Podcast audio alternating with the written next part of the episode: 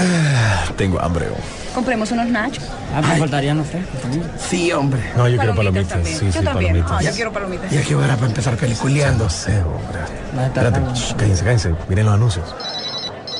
Apaga el celular vos que va a empezar la película. Espérate, hombre, espérate, espérate, espérate, espérate. Ahí viene ya, ya, ahí viene, ahí viene. Espérate que me va a mandar un mensajito. Shh, Cállense, cállense. Vienen los avances de las películas.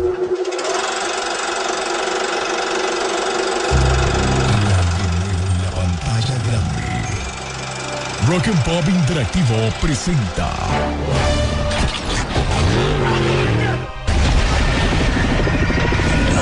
We can't just let you walk away.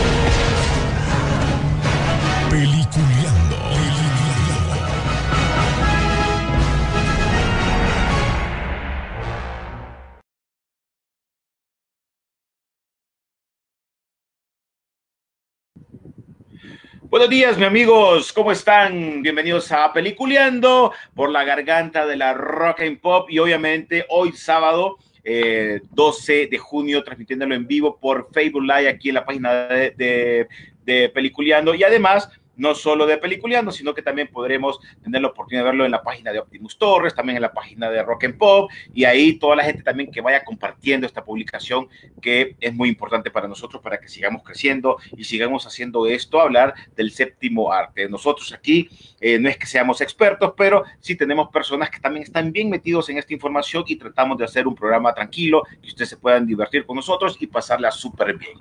Vamos a eh, invitar primero a nuestro querido amigo William Vega, que desde muy temprano anda jugando básquetbol porque Space Jam 2 viene y él ya está listo para presentarse.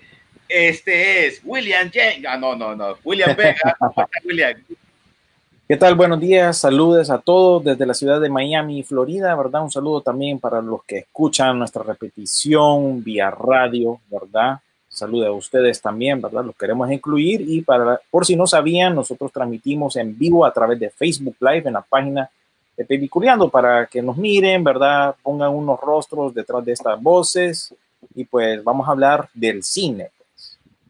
Bueno, bueno, y aparte de eso también, bueno, celebrando los 108, fue ayer los 108 años del club deportivo más grande de Honduras, pues sigo con mi camisa ah, desde ayer, de- desde la Potra Lando, que ayer, por cierto, estuvimos con eh, Casasola, contó un buenos chistes ahí, buenos chistes, pueden ver la repetición ahí en los programas.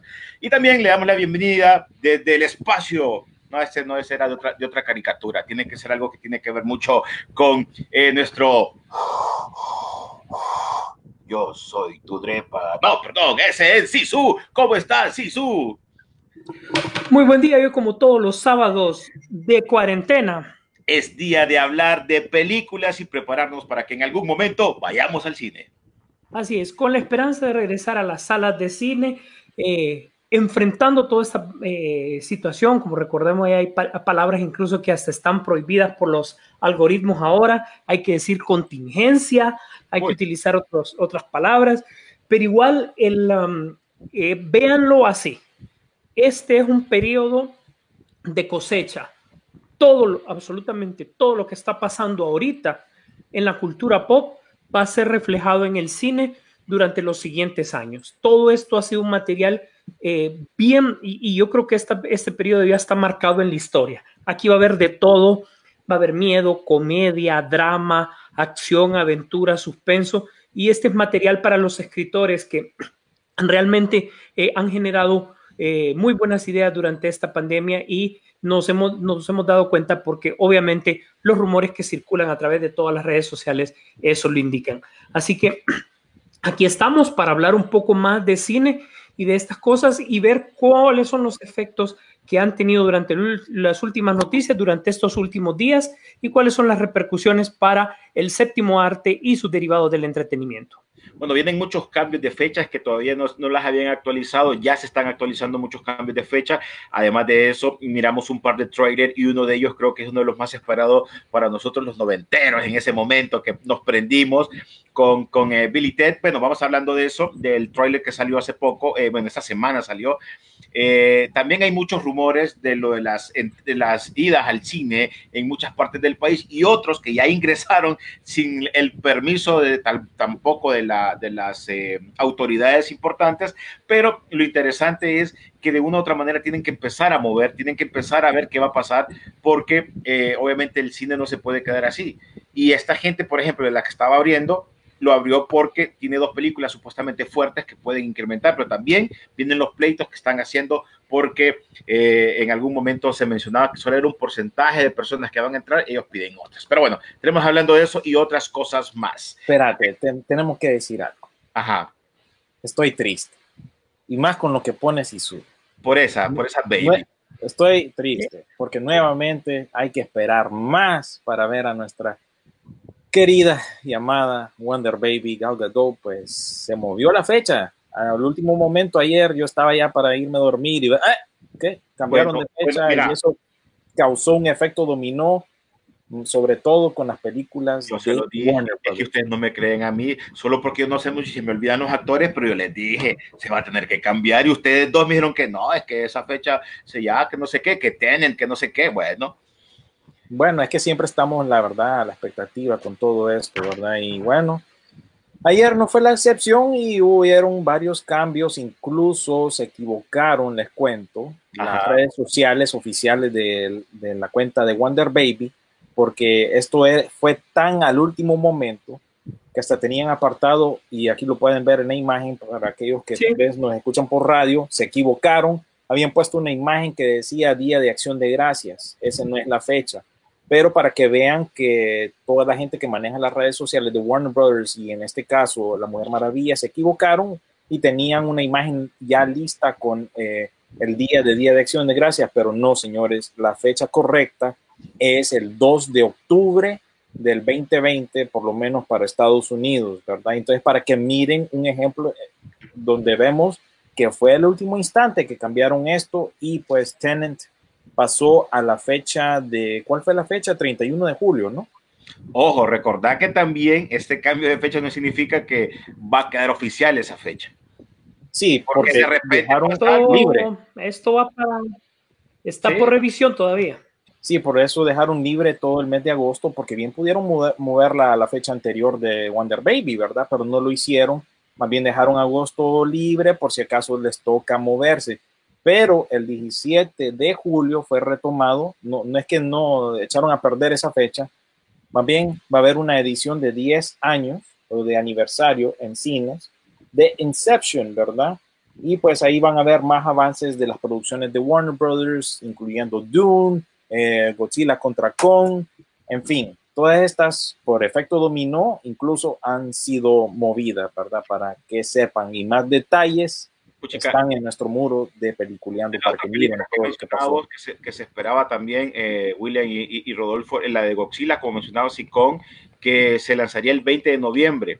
Uh -huh. Entonces, hay muchas... Eso ya pasó para el otro año. Ya, fijo, ya estamos listos y servidos. Yo creo que muchas de estas películas que creíamos, bueno, Top Gun, que supuestamente era otra, que a pesar de que ya estaba dando declaraciones, la, la, la actriz que, que, va a salir a la par de Tom Cruise también se mencionó de que en una entrevista... De, correcto, ella, ella, estaba hablando de, de, de, unos temas porque le preguntaban, así como menciona Rodolfo siempre que Tom Cruise es de los que le gusta y agarra el, el, el avión como que, como que le gusta andar en ese rollo. Pero también, también los cambios han afectado en estas películas, no porque se esperaba algo más. Pero bueno, ¿qué le vamos a hacer? Son cosas que sabemos lo, lo, que estamos pasando y tenemos que aguantarnos, aunque queramos ver a la Wonder Baby, aunque queramos ver estas películas como Godzilla vs. Kong, la misma Matrix, también es otro de los que están, están, están Otra que movió, sí, Matrix 4, recuerden que no ha filmado ni porra, ¿verdad? Y bueno, esto es así, ¿verdad? Tenemos a Warner Brothers con muchas cosas que están pasando. HBO Max nos está dando bola. Incluso ayer compartí una noticia también que están cambiando eh, el nombre de todos los servicios de streaming porque es un solo relajo. No han tirado números de Scooby tampoco. Eh, Universal, por su lado, se está yendo a full eh, formato digital. Uno de los trailers que les mostramos a ustedes, ¿verdad? Fue El Rey de Staten Island, que es una producción de Judd Apatow, ¿verdad? Un director dra- dramático cómico que hizo estas dos, Knocked Up, entre otras, ¿verdad? Y El Virgen de 40 años. Esas son algún tipo de películas que él ha hecho. Siempre agarra un comediante y lo amarra con una historia cuando- dramática. cuando yo había cuando yo había escuchado por primera vez de esta película de aquí Ujú. en Staten Island, em, si te fijas por el perfil de actores, era un material que tenían ya para que este director eh, eh, se prestaba, pues el guion era para él eh, y Warner había apostado por esa película con una, con una co- coproducción de una firma independiente porque sabían que este era más bien material Oscar, fíjate, por lo que yo tenía entendido. De por eso le habían puesto dinero a contratar actores de, de, de, rela- de- De- de no apoyo, tal vez ¿verdad? peso, pero sí El conocidos. principal no, no es muy conocido para ustedes, me imagino mucho menos en Latinoamérica. Pete eh, Davidson es un comediante que aparece en Saturday Night Live y aún ahí lo en ese visto. programa lo usan esporádicamente y, y tal vez ustedes lo conozcan más por haber sido el novio o el prometido de Ariana Grande, ¿no? Ustedes que siguen la música y todo eso, pues era el, el- es el exnovio, ¿verdad? Entonces está basado en muchas cosas, como vieron en el tráiler, eh, en la vida real de él. El papá murió en los atentados del 9-11, era un bombero, eh, Ujú. murió en esos atentados. Entonces, este chavo siempre, pues, lo saca incluso a relucir en sus rutinas de, de comedia. Creo yo que está disponible para Latinoamérica. Aquí sí, pero allá no. Un, un especial de comedia de él eh, está en Netflix. Así que si lo Por eso ver, te decía, esta- este, este, la amalgama entre este actor, gracias por los datos que estás dando, junto con el guion y el director, eh, pintaba para un material Oscar. Pero ahora que esto va para, definitivamente esto va para on demand, ¿verdad? No es Sí, esta streaming. está en video por demanda, o sea que tenés que pagar para verla. Ya está disponible. ¿verdad? Ayer viernes, eh, tenés que pagar 20 dólares para alquilarla, ¿verdad? Esa es la propuesta de Universal. Quieren ver cómo resulta esto. Recuerden que ya Universal ya ha lanzado varias películas, incluso aquí les voy a mostrar un cuadro de, del dinero que se supone que ha recaudado, porque lo que pasa es que también los estudios no están tirando números ustedes, están a pura especulación y hay cines abiertos aquí en Estados Unidos y de ahí pues agarran números para lo que es la taquilla, pero la taquilla de por sí está un poco atrasada porque más bien tenemos que referirnos a, a mayo, ¿verdad? A estas fechas porque no, no están al, al día estos números y pues este fue un estreno para video en demanda al mismo que Artemis Fowl, ya está disponible en Disney Plus y no se Eh, pero, disculpa, bien, pero, bien pero Artemis. Fall, Art- Artemis Fall definitivamente era una película que era material de video, no era material para sacarse. Eso ya se sabía, William. Sí, bien, bien churrito, solo cambiar el trailer es y de película, tiene buenos efectos especiales, Ujú. es entretenida para niños. El guion es, flojo, pone a Colin Farrell solo por, Por por jalar gente instantes. Siquiera es el principal. ¿verdad? Entonces, sí era una película que, y, ojo, incluso eh, precontingencia lo había, la habían retrasado un par de veces porque no sabía todavía cómo podían manejar esta. Y realmente que se vaya a streaming, eso era lo sabio. Y lo que te digo también es que se nota que le hicieron, el estudio metió mano, y la quiso componer y bueno, dicen los que la han visto, porque yo, a mí no me llama la atención, para serles sincero, pero les quería poner el trailer porque ese fue el estreno que, que ocurrió ayer y entonces tal vez ustedes lo quieran ver más que todo para el, el- el público infantil o no sé, ¿verdad? Tal vez por ese lado se pueden ir, pero eh, no, no luce bien eh, y pues Disney por eso la lanzó ahí, igual lo va a hacer con la versión película, creo yo, de la obra de teatro Hamil- Hamilton, que iba para el cine, pero va para Disney. Plus. Lo mismo no va a ocurrir con Mulan porque hay mucho dinero de por medio ahí y quizás ofrezcan eh, el combo de cine y video por demanda, así como está haciendo la película esta de Candyman, que el mismo actor que lo hacía el papel antes dijo, para el 25 de septiembre va a salir en formato para casa, en video por demanda, o sea que tenés que pagar, y también va a salir en el cine. Así que aquellos fans de las películas de horror, eh, pues A mí- a esa película-. A, mí- a mí la primera película de Candyman me gustó bastante. Esa la, la vi en los extintos cines Plaza. Buenísima película. Ya después recordar que ya estas tienden a, a bajar su calidad. Esperamos que este, no sé si es un soft reboot, no sé si es una continuación. No, es, No- es, es algo aparte. Es como, es como que te digo, un remake, un reboot. Y esta imagen que les pongo yo aquí, para que tal vez los que no están, en- nos escuchan en radio después, tenemos a tres producciones de Universal, ¿verdad? Que se han pegado, ¿verdad? A través de tanto el cine, porque, bueno, están, el cine está mostrando cosas eh, que han salido ya y en los servicios de, de video por demanda. Tenés a Trolls, El Hombre Invisible y la película esta The Hunt. Todas esas son de Universal. Y pues esta del Rey de Staten Island también va en ese combo, ¿verdad? Por eso Universal está dependiendo más de eso. Y por otro lado tenés a Disney, que güey, pues está tirando estas cosas como Artem- Artemis Fowl y Hamilton para Disney Plus. Y ya ellos van moviendo las cosas, están abriendo los parques poquito a poco. Y también eh, con ESPN, pues ya van a tener programación porque viene la temporada de la MLS y también viene la temporada de la NBA que van a ser, eh, van a tomar lugar en el complejo de deportes de, de Disney eh, aquí en la Florida, en Orlando. Oye, Va a ser campeonatos rápidos, asumo, ¿verdad? Sí, campeonato rápido. Otra de las películas que también se suspendió, pero no le han puesto un puntito qué día, del, qué, qué fecha del 2021 es la de Guillermo del Toro. ¿Te acordás que la película de Witcher de los 90 creo que era? De Witcher, de, que, era Ajá, Capitito, que aquí la va a interpretar eh, Anne Hathaway. Ahora Ah, ya, The Witches, de, de Ajá, Simón, The la- Witches, las ajá. brujas. las brujas, correcto. Este es un remake, ustedes, un- de Este la los este- 90. yo creo que Es remake. Ah, The ok. Witches es remake, sí. Sí, yo creo que. Mira, es una película La que. película fea, la original, me acuerdo de la bruja. Esa es una película se suponía que era para niños, pero yo la vi y me da miedo.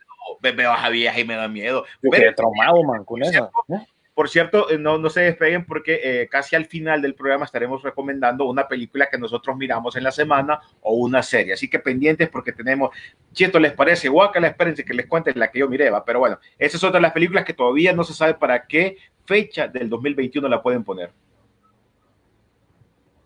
Sí, pero es, es- no, no sabía yo que venía un, un remake de eso, pero sí escuché también. Para aquellos, les voy a recordar, ¿verdad? Aquellos que nos están viendo a través de Facebook Live, ahí les tiro una foto de lo que era esa película original de The Witches, que era para niños, como dijiste vos. Y yo me puse a ver esa papá de niño y uy, no, yo tenía como nueve años, creo yo, cuando salió Mira, esta cosa. Yo quisiera probar, voy a probar con Luna que la mire a ver qué le parece y Sí. que dé su opinión. Es que mira, si para nuestro tiempo eso daba miedo, imagínate, hay que ver el, el- el niño ahora, cómo lo ve. Sí, Aparte- porque en aquel entonces nos trataban como, como que te digo, como adultos pequeños, vos, porque por eso mirábamos Adultos pequeños, Aliens, teníamos líneas de juguete basadas en películas Sí. de cali- calificación R, no andaban con cuentos en los 80, ¿verdad? Sí, Nos pero daban la cosa y mira a ver si te gusta, o ahora es que estamos más así, no, no sé, Sí, ay no, lo voy a demandar. Pero por cierto, los invito también para que nos escriban, señores, porque es muy importante eh, lo que ustedes opinan, qué película les gustaría que hablemos, tal vez no en este momento, pero si está en el, en el transcurso podemos opinar, si no, lo podemos eh, eh, preparar para el siguiente programa. Así que los invito para que, si, si están conectados, pregunten, nos sigan, por favor, y que compartan también este, este, esta transmisión para que sigamos hablando de lo que nos gusta, que es el séptimo arte. Tenemos saludos por ahí. Sí, no, quería nada más, eh, tuvimos un saludo también a nuestros amigos que nos escuchan a través de la radio, descargan la aplicación de Emisoras Unidas, eh, enlacen su perfil de Twitter o de Facebook para que podamos ver el nombre cuando ustedes comentan durante las transmisiones en repetición por radio eh, los viernes. Y Y si no, pongan nada su más, tuvimos un, nada más tuvimos un comentario, dijo Aleida Méndez, yo vi Watchmen y pienso que es una de las mejores series de los últimos 10 años. Quizás es porque tiene que ver con la temática que estamos viviendo aquí en Estados Unidos ahorita, pero yo siempre he dicho que si a esa serie no le hubieran puesto Watchmen, sí tenía potencial, pero como tiene el nombre de Watchmen y se supone que es una secuela de la novela gráfica y no de la película, mm, no me convence.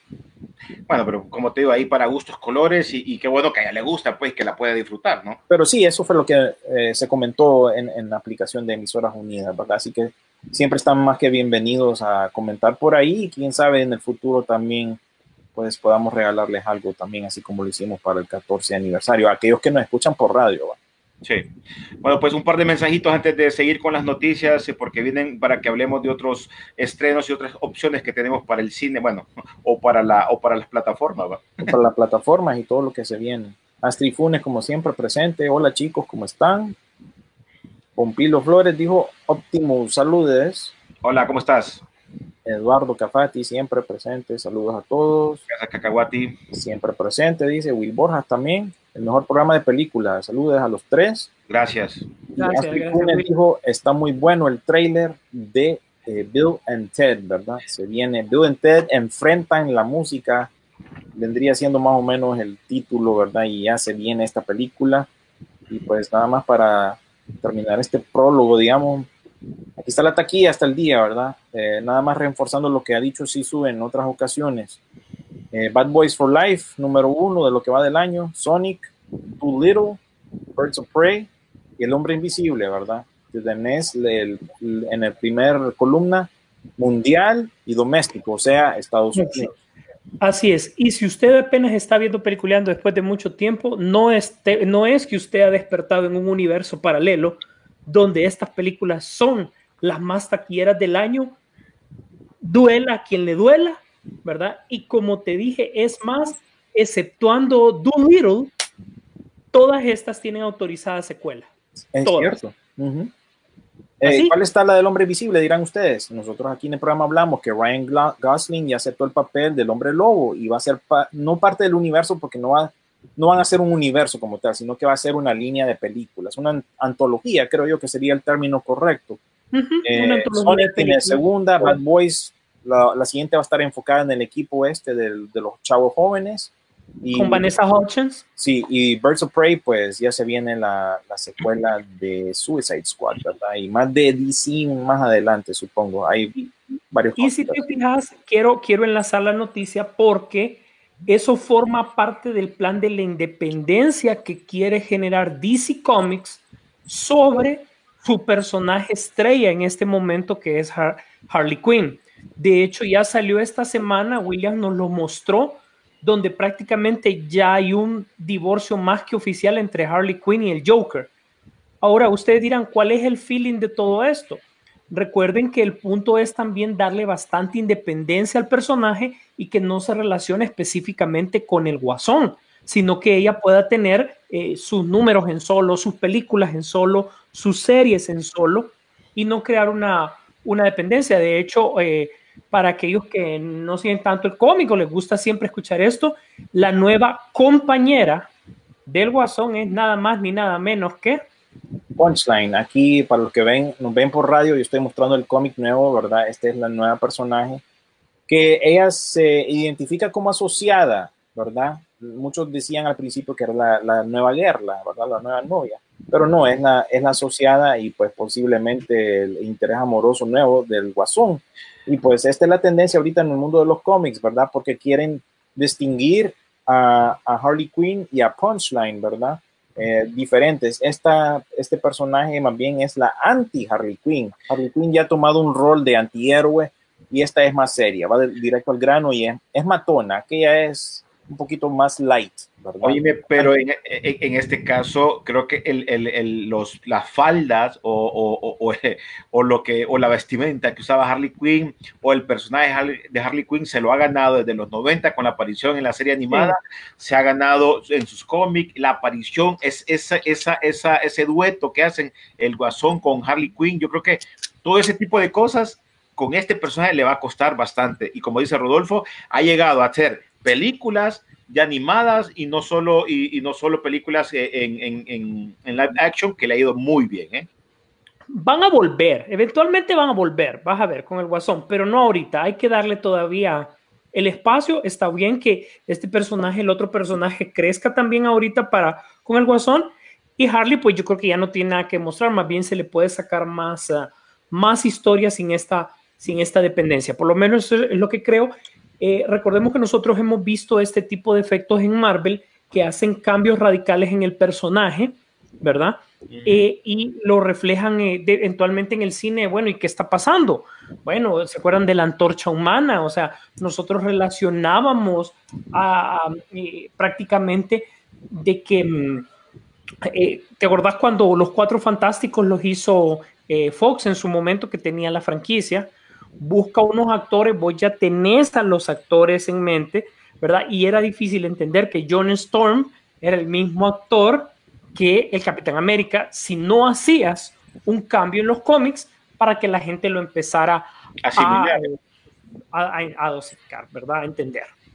Bueno, igual en la nueva película, yo no me no sabía, en la nueva película, ya que tocaste eso rapidito, lo de los cuatro fantásticos, en la película mala esa que sacaron, la última, querían también hacer a, a la mujer invisible también de color. Sí, que el, el- el director salió, ahorita sacó una película, hablamos un par de semanas atrás que él sacó una película con Tom Hardy que se llama Capone. Y pues no dio bola a esa Ujú. película, pasó sin pena ni gloria, ¿verdad? Aún en un servicio de streaming o de video por demanda. Y pues lo, lo estaban entrevistando y lo que él dijo es, ah, me arrepiento de no haber eh, hecho casting de una afroamericana para el papel de, de Sue Storm. ¿verdad? Ya que Michael B. Jordan estaba haciendo el papel de Johnny Storm, entonces era lógico que tendrían que, que poner a, a la chica también, ¿verdad? Y más con las tendencias que estamos viviendo hoy en día, nada más es un, ¿cómo se le dice? Una cita que él tiró por el momento que se está viviendo y porque la verdad, pienso yo que esta peli- última película que él hizo, Capone, no, no sirvió, pues no, no he oído nada bueno al respecto de esta película que sacó con Tom Hardy. Óyeme, por cierto, en esta semana, así rapidito, eh, falleció eh, Dennis, eh, Denny O'Neill. ¿Sabes quién es Denny O'Neill? Aparte, a- aparte que fue el escritor de Batman, de Green Arrow y de Green Lantern, también fue el que le dio la personalidad a Optimus Prime. Le dio el nombre. El Optimus nombre, Prime. bien a correcto. Optimus Prime, porque si recordarán, aquí nos vamos a meter un poco en el territorio de Pichinguero, ¿verdad? Pero en aquel entonces, en los 80s, querían ah, distinguirlo de la, de la compañía, de la línea de juguetes original de Transformers que venía de Japón. Querían hacerlo diferente, entonces le pidieron a Marvel en aquel entonces que introdujera una nueva mitología y que le llamaran Transformers y que les pusieran nombres. Denny O'Neill o Dennis O'Neill eh, trabajaba en aquel entonces para esta compañía y él, bueno, él fue el que le puso el nombre de Optimus Prime a Optimus Prime, pero él es el, también el padre del Batman moderno, ¿verdad? Él creó un montón de personajes, eh, Ra's al por nombrarle uno, Azrael es otro que les puedo nombrar. En fin, este es un, escritor icónico, él incluyó incluso temas de tendencia política y social, ¿verdad? Por ejemplo, uno de los eh, una, la línea famosa esta de los cómics, donde uno de los ayudantes de Green Arrow, ¿no? Speedy, eh. Hacía, hacía droga, ¿verdad? Se drogaba. Y eso fue Sí. una temática ya más real que él trajo al mundo de los cómics. Así que descanse en paz, Denny O'Neill, ¿verdad? Y- que es un legendario escritor de cómics y de series Sí. animadas también. G.I. Joe, A Real American Hero, él escribió un, un episodio también. Y ojo, fíjate que con eso de, de- de- fe- siempre DC dándole libertad a sus escritores para que puedan explorar eh, al, varios elementos de la, de la personalidad, pues, ¿verdad? Incluso eso, mira cómo es esa, esa parte de la personalidad de Speedy, la traspasaron al Speedy que se utilizó en, en Justicia Joven, que era una serie para niños también, pues, que tenía también un poco de problemas de, de- de drogas, pues. Bueno, pues ahí está, eh, nada más quería retomar eso, ya que como seguidor de Sí. Transformer, entonces se, me vino a la mente y me recordé de, esa, de la muerte de él. Sí, eso mismo te iba a contar ayer, te diste cuenta, te iba a preguntar, pero no, no me dio chance, pero sí, es un escritor legendario, la verdad. Y continuando con lo de DC, recuerden que estamos en medio de del del 80 aniversario del Guasón, ¿verdad?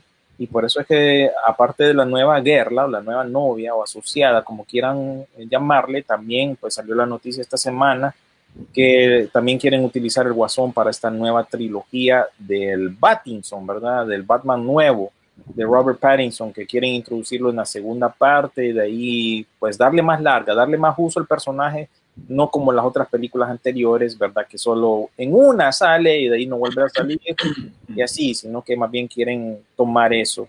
Y también otra... Record- recordemos que, que el Guasón, solo para dar un dato ahí, eh, en la Superman Returns, si la recuerdan, eh, hay, un, hay una pequeña mención del Guasón en, en el diario El Planeta, Mm, ¿verdad? ok. solo como detalle, así como un easter egg, cuando todavía el hablar de universos cruzados o con personajes compartidos era, era un tabú, no se podía, no se podía hablar. Y otra cosa que les puedo mencionar, ya que estamos hablando de DC, para ya zafarnos de esto, es que ya una periodista eh, y también escritora de cómics eh, tiró el, el, ¿cómo se dice?, el spoiler, que se viene una convención en línea de eh, DC Comics, enfocada nada más en los proyectos de DC, me refiero a películas, series de televisión y videojuegos. No han anunciado esto de manera oficial, ella nada más está tirando ahí el fax, como decimos Londres, nada más está tirándote el fax, ¿verdad? Que se viene y pronto van a hacer un anuncio, así que no se extrañen que haga un anuncio pronto y está planeado para el 22 de agosto. Esto va a ser en línea para que todos sintonicemos y pues nos actualicemos con todo lo que se tiene, que ver con DC Comics. Así es, eso, eso obedece específicamente a que, como ya sabemos, ya están arriba las aplicaciones de para que usted pueda ir, usted, sí, usted que nos escucha, usted pueda ir a Comic Con este año porque va a ser virtual, ¿verdad? Y que pueda obtener su clave de, de acceso. Entonces, DC dijo, bueno, se va a Comic Con en, en línea para tener nuestro, nuestro escaparate, eh, nuestra vitrina para mostrar nuestros proyectos era Comic Con. Recordemos que usualmente el sábado por la tarde, tarde-noche, era, era de DC. Siempre, usualmente ha sido así para los anuncios más importantes. Pues ellos decidieron, pues, ¿por qué no hacer su propio evento en línea, ya que tienen material? Y desde luego, eh, no es sorpresa que el máximo anunciante de ese evento va a ser pues HBO eh, Max, porque eso es lo que le tienen que dar fuerza, pues, ¿verdad? Oíme, una pregunta y para todos los seguidores que no están en este momento y quieren ser parte como nosotros, te preguntaba eh, Rodolfo y William, ¿podríamos hacer un enlace en la página de Pichingueros en ese recorrido? Porque ya que va a ser gratis, podamos tener la oportunidad de poderlo lanzar nosotros, por lo menos un, un tiempo y hablar de lo que, lo que estamos viendo en ese, en ese evento para la fecha de, William, tal vez ponemos la aplicación de prensa, tal vez para, para eso, porque sí hay que aplicar, hay un proceso ahí para, para la aplicación para, para y lo, y lo, eh, lo, transmitimos en, o ya sea en la página de, de, de, Pichingueros, Peliculeando, o en la Rock Pop, no importa, y lo hacemos y hacemos para que nosotros podamos estar Yo ahí. Creo que lo que podemos hacer es compartir la transmisión, porque como fue, va a ser así todo como de último momento, eh, creo que así va a ser la mejor manera, ¿verdad? Para, porque no solo van a, recuerden que Comic Con últimamente ha agarrado más tendencia de, de, mostrar cosas de cine, ¿verdad? No tanto de cómics. Se llama Comic Con, pero los cómics han agarrado un, un, papel secundario, la verdad, ¿verdad? Y pues ahí me, me imagino que van a mostrar algún trailer, alguna cosa. Vamos a ver, ¿verdad? Pero si lo podemos hacer, vemos a ver si hacemos uno donde estemos nosotros hablando de lo que está pasando sí. y, y, ahí vamos a ir eh, haciendo eso. Pero igual, vamos a esperar nada más la, la, pregunta. Antes de que leas comentarios, eh, la vez uno para irnos a una, una noticia que les tengo ya a ustedes. Eh, ¿Te acordás, Rodolfo, aquella película donde Salma Hayek tuvo un problema con Antonio Banderas, creo que fue, porque tenía que hacer un baile o, o con, no, no, no, no fue con Antonio Banderas, creo que fue con el personaje que ella, ella se puso muy mal porque tenía que salir muy sexy bailando. Es, pero ahí, ahí, hay dos películas que pueden mencionar de Antonio Banderas con ella, el, el mariachi en primer lugar, creo sí. yo. Desperado. que hay una parte como de sexo todo, bueno, te has fijado que esas películas que tienen ese, ese, toque romántico, pues te cuento que el futuro que están mencionando hoy con las escenas de sexo en Hollywood podrían ser hechas con CGI, o sea que ya no va a haber ese, ese, ese momento tan, tan carnal que se miraba, o cuando le preguntaban a un actor o una actriz, óyeme, ¿y ustedes en esa escena romántica, eh, cómo hacen? ¿Cómo se sienten? Ahora, brother, va a ser puro, puro Hulk caminando, montándose en alguien, ¿no? O sea, ¿Qué opinan de, de ese tema que, que, está apareciendo en las redes sociales ahora? Te voy a decir que no, desde la concepción de la, de la parte digital no ha sido un tema eh, que, es nuevo, realmente se había explorado eh, y han sucedido un par de cosas que lo han mejorado. Uno es las escenas adicionales, te has dado cuenta de que podés utilizar otras actrices y con la magia de la edición poder hacerlo. ¿verdad? Por ejemplo, hay dos escenas y nos vamos a referir siempre al cine de cómic, obviamente por, por ser nuestra especialidad y, lo que nos gusta y lo que la gente ha visto es la escena de, mm, que lo había dicho William, creo yo, que en la Liga de la Justicia, eh, la Mujer Maravilla, cuando Flash cae encima de la Mujer Maravilla, no es la actriz. La otra No, es... era lo que estabas diciendo vos, René, es que ella en algún momento no quiso hacer una escena con alguien, Sí. otro actor, y entonces Por la- por ese- es una por solución a, a eso. Correcto. En ese caso para ella. Por ejemplo, todo esto tiene que ver, por, lo- obviamente, perdón, Rodolfo, con lo del COVID y todo eso. Entonces, Claro. eh, las escenas de sexo en la pantalla ya no, van- ya no quieren que sean así como que realizadas por actores, como dicen, de carne y hueso, sino que por CGI. Aunque también es la otra cosa que podría existir es que la posibilidad de que estas partes las relaciones sexuales también se puedan eliminar de esto, de las películas, dependiendo los temas o dependiendo, no Bueno, sé. y continuando con el ejemplo, también eh, otro problema que fue que Natalie Portman, que por cierto va a salir en Thor, eh, Love and Thunder, la última película de Thor, la 2, ella no la quiso protagonizar al final, o sea, dejó lo que las escenas que tenía grabadas las dejó y punto, pero fotografía adicional ella no se presentó. De hecho, por eso es que eh, de ahí en adelante nosotros no sabemos nada. Incluso en Infinity War que ella sale es retomado de escenas eh, que había dejado grabado, escenas digitales. Y tuvo que ser la actriz eh, Elsa Pataki, la española Elsa Pataki, que nosotros la conocemos como en Rápido y Furioso, que precisamente es la esposa de, de Chris Helmut, quien terminó las escenas que de, de ella, pues, o sea, la que les tocaban prácticamente eh, eh, que saliera Natalie Portman. ¿Qué sucede? La, la, la otra parte tecnológica es que ustedes pueden ver, y si no, me voy a remitir a la película del hombre hormiga.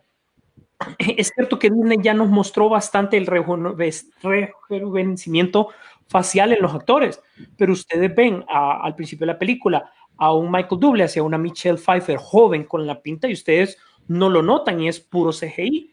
Entonces, eh, uno más uno son dos. Entonces dijeron, ¿por qué si en esta época no pusieron el, trasfondo sexual, sino que más bien las escenas que requerían mucha interacción íntima, ¿verdad? Eh, ¿Por qué no podían hacer con efectos especiales si eso ya estaba y ya se había dado? Y hay un movimiento también de ciertos actores. Ahora bien, eh, yo creo que aquí vas a dividir a los actores entre los que sí pueden hacerte escenas para que sea más realista o los que definitivamente van a querer que estas escenas sean en CGI.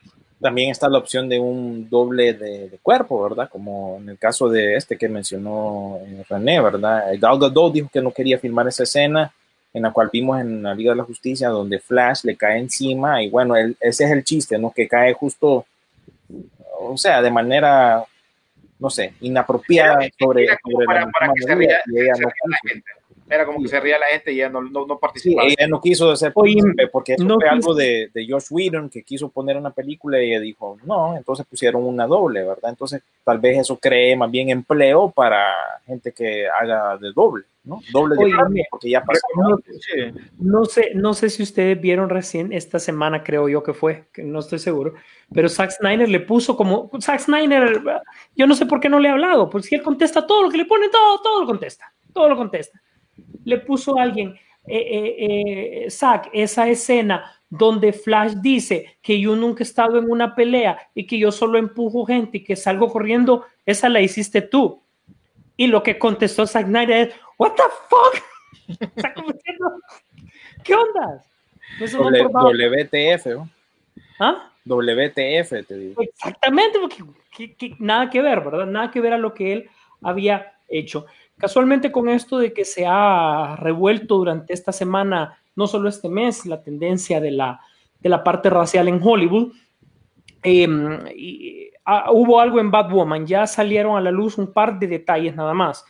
Eh, la actriz pues no ha dicho mucho, pero sí la producción dijo que no la va a sustituir, simplemente es que ella va a desaparecer, va, eso va a quedar como un enigma o va a ser material para, para lo que se va a hacer y van a introducir otro personaje que tome el, el manto, ¿verdad? De, de Batwoman para que eso suceda. Entonces están es un personaje, ¿verdad, Rodolfo? Creo que Es es, uno- el Riverdale. Eh, entonces que vi- vino la chica de Riverdale y, y puso en su Twitter, bueno, aquí en Riverdale eh, a nosotros los actores de color solo nos utilizan para actores secundarios. E inmediatamente ya se está rumorando ella como para que vaya para la franquicia de DC, para Batwoman y que ella sea. Esto está todavía en un estira y encoge. Lo que pasa que sí siento que ahorita es el momento en el que muchos se van a aprovechar de esta situación racial para hacer su propia campaña. Sí, Eso es lo que que no te extrañe que escojan a alguien de, de, de ese rango, ¿verdad? Hablando de, de, de actriz, ¿verdad? En cuanto, en cuanto a eso, pero sí, el único rumor que he escuchado yo con respecto a la nueva Batwoman o a este nuevo personaje, porque tiene otro nombre, incluso eh, Wilder, algo, Ryan Wilder o algo así, eh, pues estaban incluso el rumor de que iban a poner a, a una luchadora de la WWE También. se llama Son- Sonia Deville. Ella, pues, es un miembro del, del, del LGBTQ, ¿no? Es, eh, ella es Lesbiana. eh, Ujú. y pues ella participa en la WWE y entonces pues ya estos muchachos de la WWE tienen representación en Hollywood y entonces la querían para el papel porque obviamente ella puede hacer los movimientos de acción, ¿verdad? Lo actoral, pues no sé, ¿verdad? Porque todavía hasta ahorita no es alguien que tenga una larga carrera ahí en la lucha libre, ¿verdad? Sí pelea con artes, eh, artes mixtas, ¿verdad? Eh, pero ella como, ¿qué te digo? Algo muy esencial como ser luchador de esta compañía, tenés que saber hablar bien en el micrófono, por eso es que eh, La Roca pues dio bola y pues ahora es una superestrella de Hollywood. No solo es lo atlético, sino que también tienes que saber cómo hablar y cómo eh, desarrollar tu personaje, porque muchos de ustedes dirán, ah, es que la lucha libre, no, pero la lucha libre lo que tiene es, es como que les digo, es como una novela, es como también un, es como los cómics, hay los personajes malos, los personajes buenos, y tienes que saber cómo eh, reflejar cada quien su personaje, ¿verdad? Y pues vamos a ver qué pasa, a ver a quién escogen al final para Me, esta- esta me estás queriendo decir que la lucha libre es actuada. Eh, sí. Querés romper el corazón y decirme que la lucha libre, todo Mira, lo que sucede. la lucha libre, eh, para aquellos, la gente siempre ha dicho que es falsa. Sí, es falsa en el sentido de que los resultados son predeterminados. O sea, contra La Roca y Hulk Hogan, ya se sabía de antemano entre ellos quién iba a ganar la pelea. Ahora, el transcurso de la pelea como tal es lo único que no está planeado. Solo los dos luchadores van a saber cómo van a contar Ellos hacen el show. en el ring, exacto. Ellos dos van a ponerse de acuerdo cómo van a hacer y cómo van a terminar la historia, pero el resultado lo predetermina el jefe, en este caso Vince McMahon. Él es el que decide, hey, vos, vos perdés hoy, ¿verdad? Todo como una parte, como to- es todo como para contar una historia. Ustedes, esto es como los cómics, es como las novelas, ¿verdad? Por O eso sea que Shane McMahon actúa. Está sí, incluso ha salido en series de televisión, vos y todo. Entonces, entonces todo esto lo preparamos, pero claro, eh, tenés que ser un atleta y por eso tienen que estar mamey, ¿verdad? Porque tienen que hacer estas cosas adentro del ring. Eso es lo verdadero. Yo creo que solo Es el resultado, ¿no? Yo solo yo creo que solo el resultado que nadie pudo ver fue lo de Triple H que se haya quedado como heredero de eso eventualmente. Sí, ¿verdad? Ha- han pasado cosas dentro del ring que nadie se espera, incluso un- uno de ellos pues falleció, ¿verdad? Un Claro, luchador. yo- sí, yo me lo acuerdo. Pero Dos, bueno, dos, ya, ya han fallecido dos. han fallecido varios, ¿verdad? Pero lo que les quiero decir básicamente, el resultado está predeterminado, eso es lo único falso. Ser atleta y saber lo que estás haciendo en el ring sí es importante porque es un- Sí. sigue siendo un deporte o un entretenimiento peligroso. De este, de este último que murió, precisamente, eh, fue una pelea contra Rey Misterio. Correcto. Y en la sincronía, Rey Misterio sí vio que algo no estaba bien y paró. Porque ese clip fue famoso, pues, o sea. Sí, por eso los árbitros también se meten al ring y revisan, ¿estás bien? ¿Qué onda? ¿Verdad? No, me duele el cuello, me desnuqué, me rompí esto. Sí pasan, los accidentes sí pasan.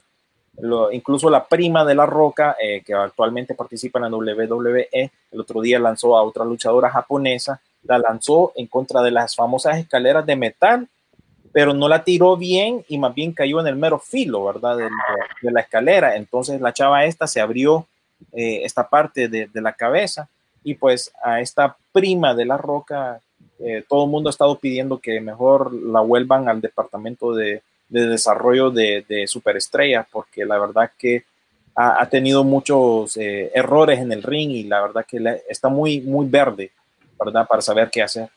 Así es, y, y no es ajeno porque es material para, para Vince, para que él con su empresa eh, que tiene, pues busque que estos eh, actores de la WWE, estos luchadores, eh, puedan hacer su traspaso al, al cine. Ya lo hemos visto, el caso de La Roca es un caso súper excepcional, es un caso sin precedentes.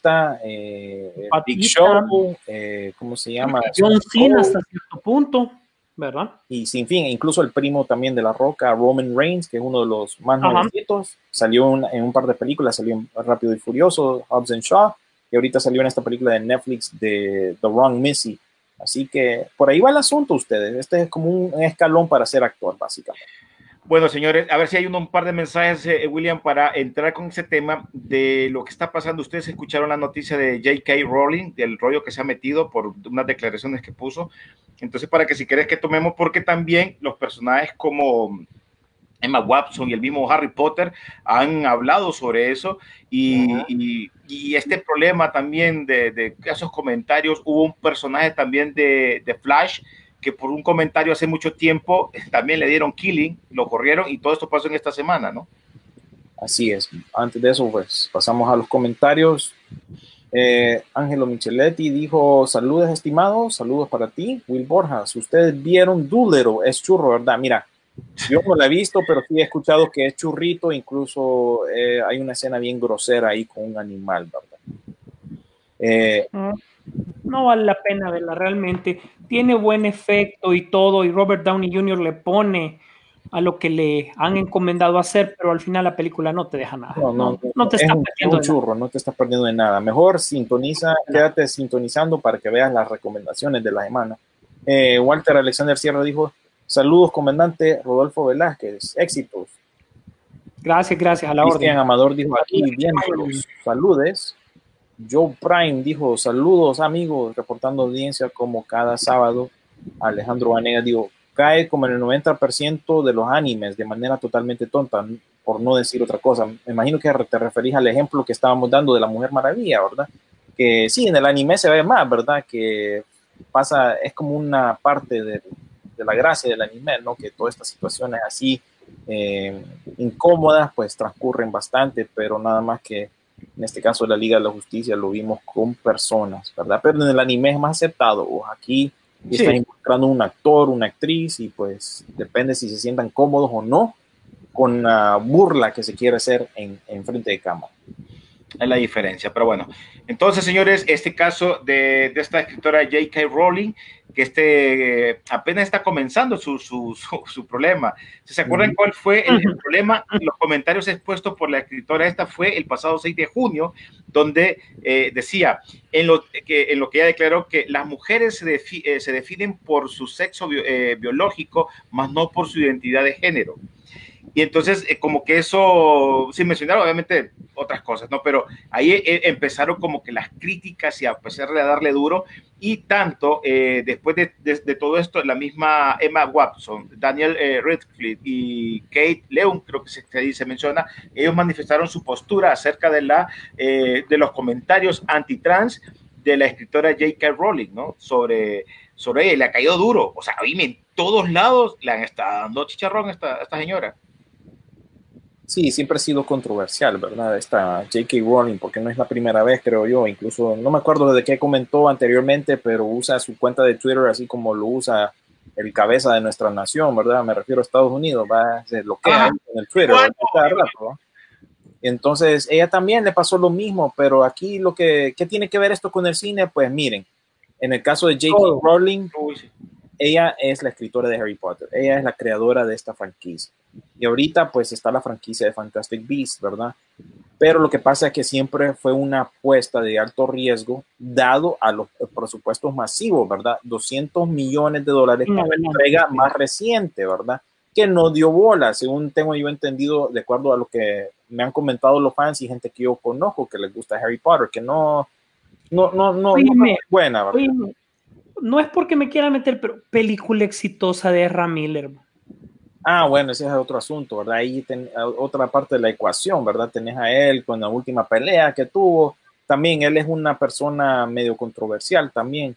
Entonces, agregas todos estos ingredientes a esta química y pues la cosa se está saliendo un poco de control. Incluso lo que pasa también es que J.K. Rowling tiene mayor cantidad de control sobre lo que se presenta en la pantalla, ¿verdad? Incluso el, el expresidente o ex CEO de Warner fue quien eh, eh, ¿cómo se llama? Formó este contrato con ella en que ella iba a tener mayor control con respecto a estas nuevas películas. Y él mismo, más bien, fue, ¿se acuerdan que yo les mencioné que fue expulsado después de que él tuvo un escándalo sexual en el 2019?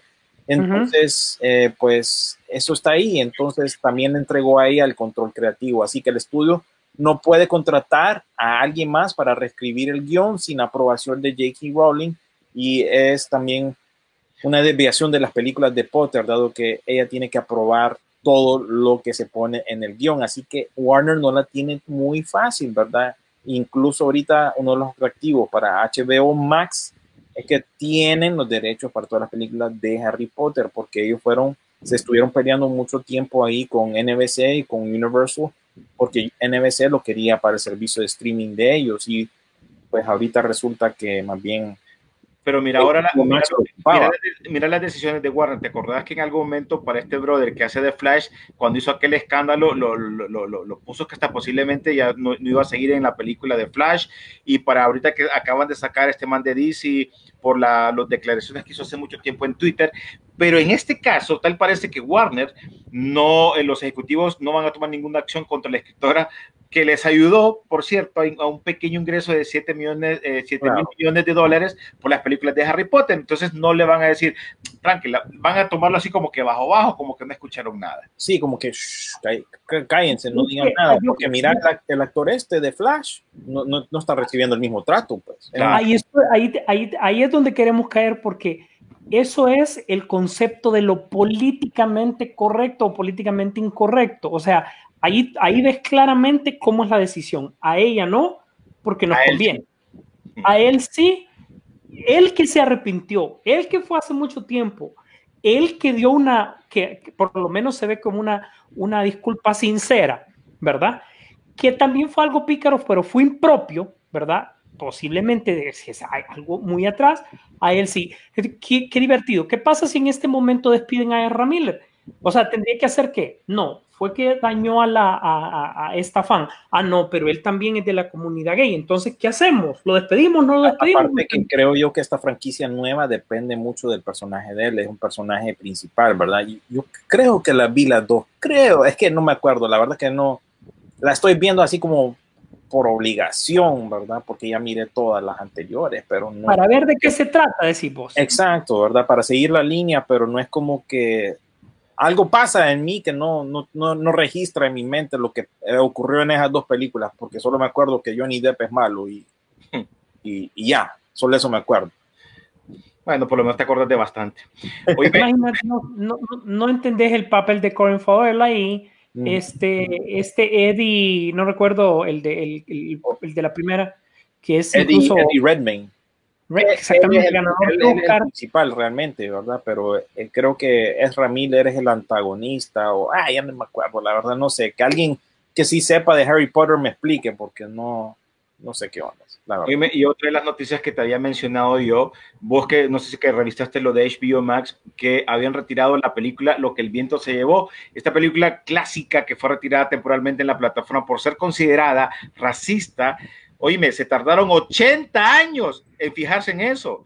Desde 1939 que se lanzó Lo que el viento se llevó, pues imagínate Estados Unidos, ahora con todo esto que está pasando en el mundo, eh, pues ya dijeron, uy, no, esta película es racista. Oíme, pero fíjate que. Pero es producto de sus tiempos, pues, eso eran. ¿qué, ¿En qué años salió esa onda? Como en los 1939. Imagínate. Pues fíjate que te, aquí te la, te la, veo venir.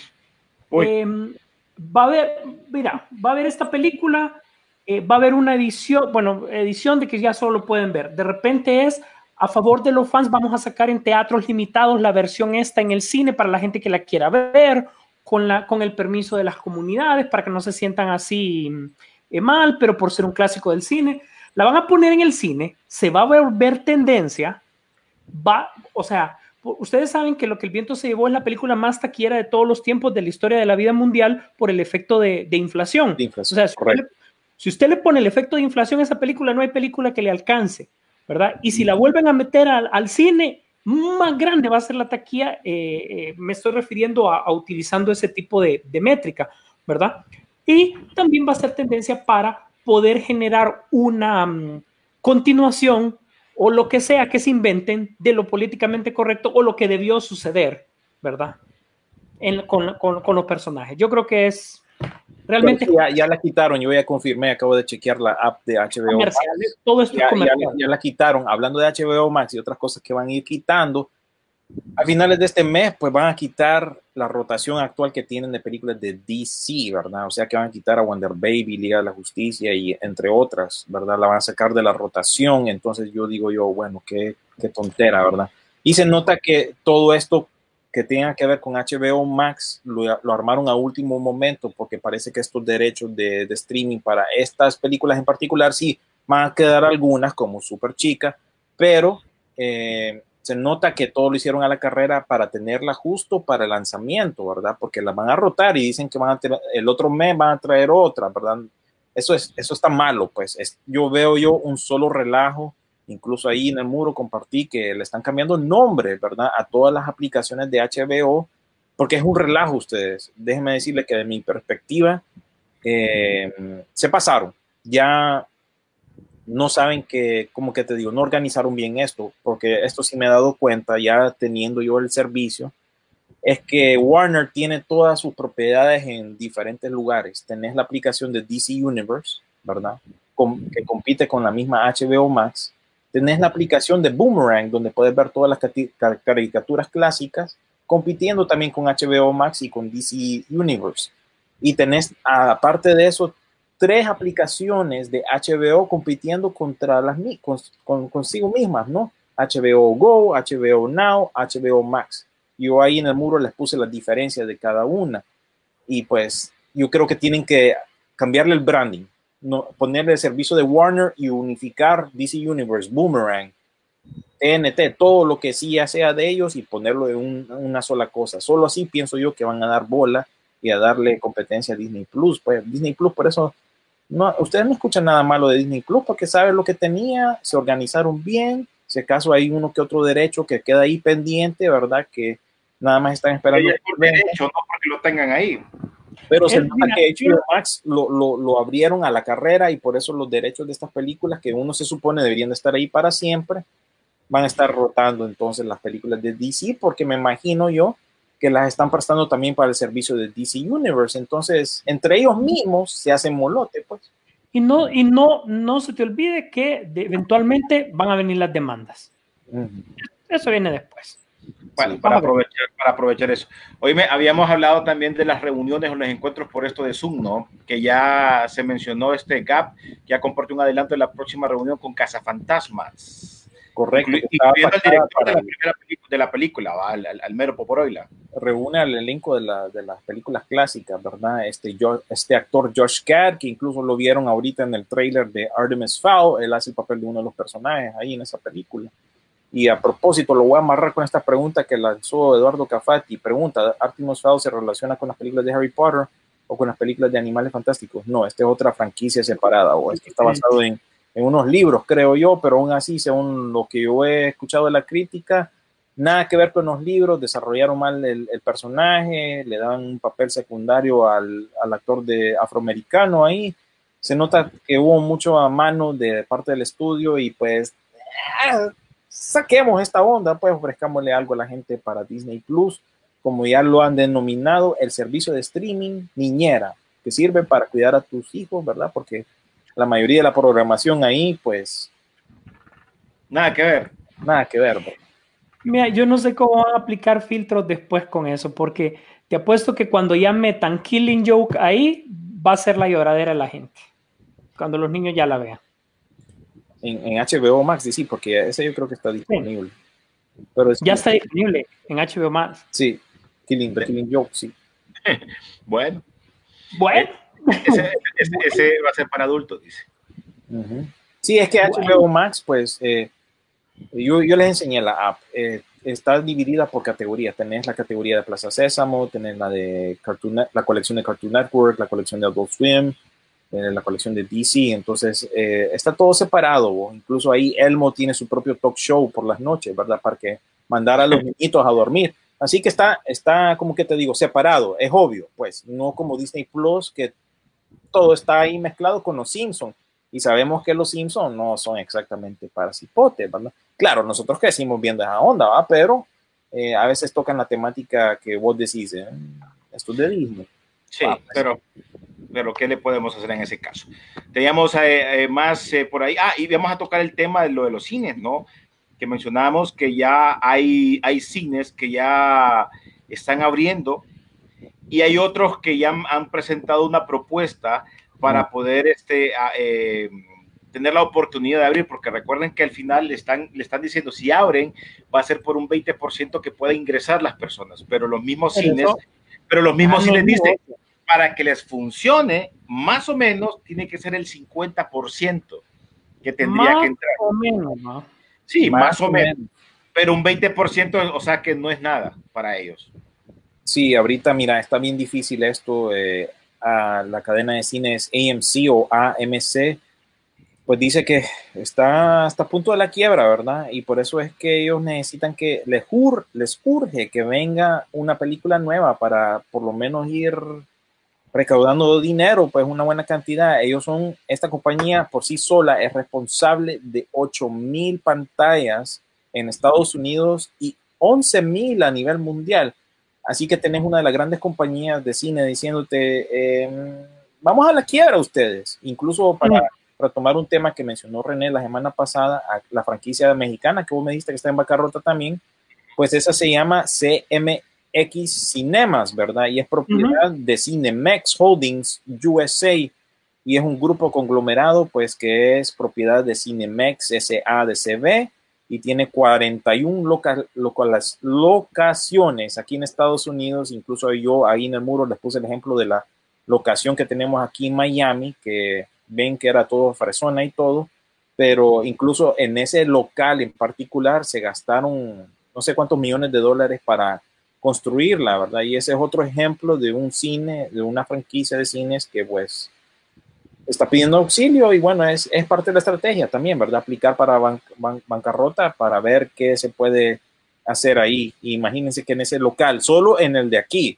en uno, gastaron 15 millones de dólares en este local que se abrió en el 2017. Así que imagínense ya con todo lo que ha, eh, ha ocurrido con esto de la pandemia y esta gran pausa que ha habido en el cine, pues todas estas compañías están viendo cómo, cómo hacen, ¿verdad? Y también han estado preguntando ahí porque cuándo van a abrir los cines y entonces, pero aquí es bien complicado lo que hemos hablado nosotros.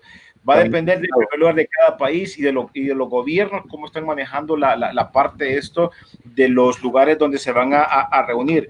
Ponerle que eh, hay, un, hay uno de estos cines ahí en México que, que abrió así como que sin autorizaciones eh, y, y, que porque quieren probar, quieren, quieren buscar la manera porque se están quedando mal, o sea, ese es su ingreso. Y, y, y abrieron, pues ya abrieron.